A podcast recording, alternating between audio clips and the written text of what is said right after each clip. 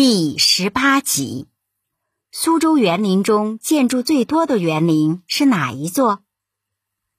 人们都说苏州园林结天下。苏州有大大小小六十多座园林，可你知道苏州园林中建筑最多的园林是哪一座吗？苏州园林当中建筑最多、内容最丰富的园林，当属留园。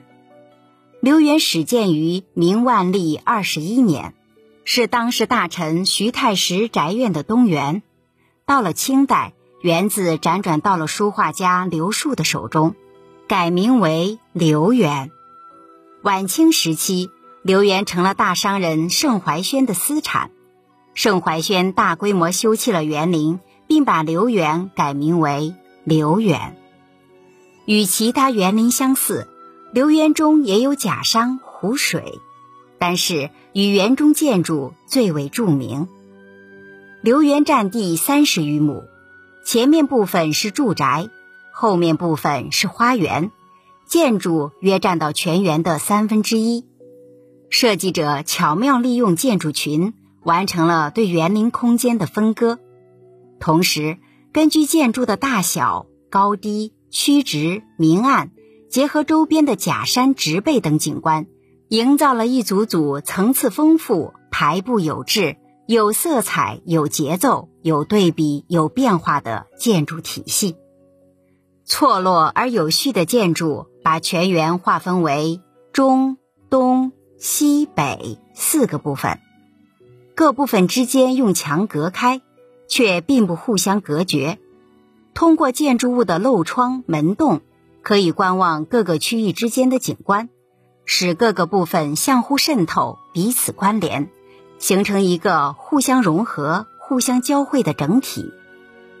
这四部分景区各有特色：中部以山水见长，假山峰峦环抱，清泉碧水明净，伴以参天的古木、匝地的花草，形成一处明丽秀美的花园景致。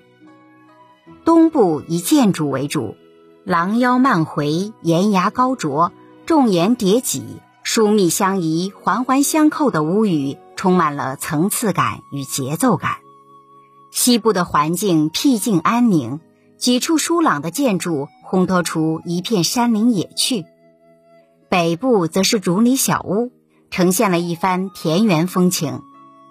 一座园子同时兼顾山水。庭院、山林、田园四种不同的景色，这在园林当中是绝无仅有的。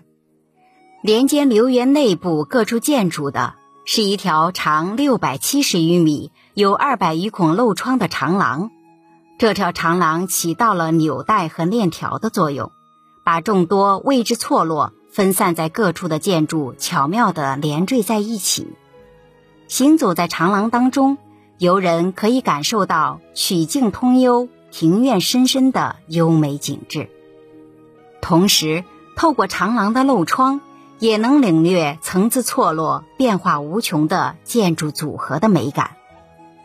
中国的山水园林通常强调山水的趣味，依靠山水、植被等景观来完成对园林的规划。留园却着力强调和突出建筑物的美感。山水、植被等只起到陪衬作用，这种造园手法在众多园林当中独树一帜。您刚才收听的是《园林建筑：中华文化十万个为什么》，同名图书由中华书局出版，演播：鹿鸣悠悠。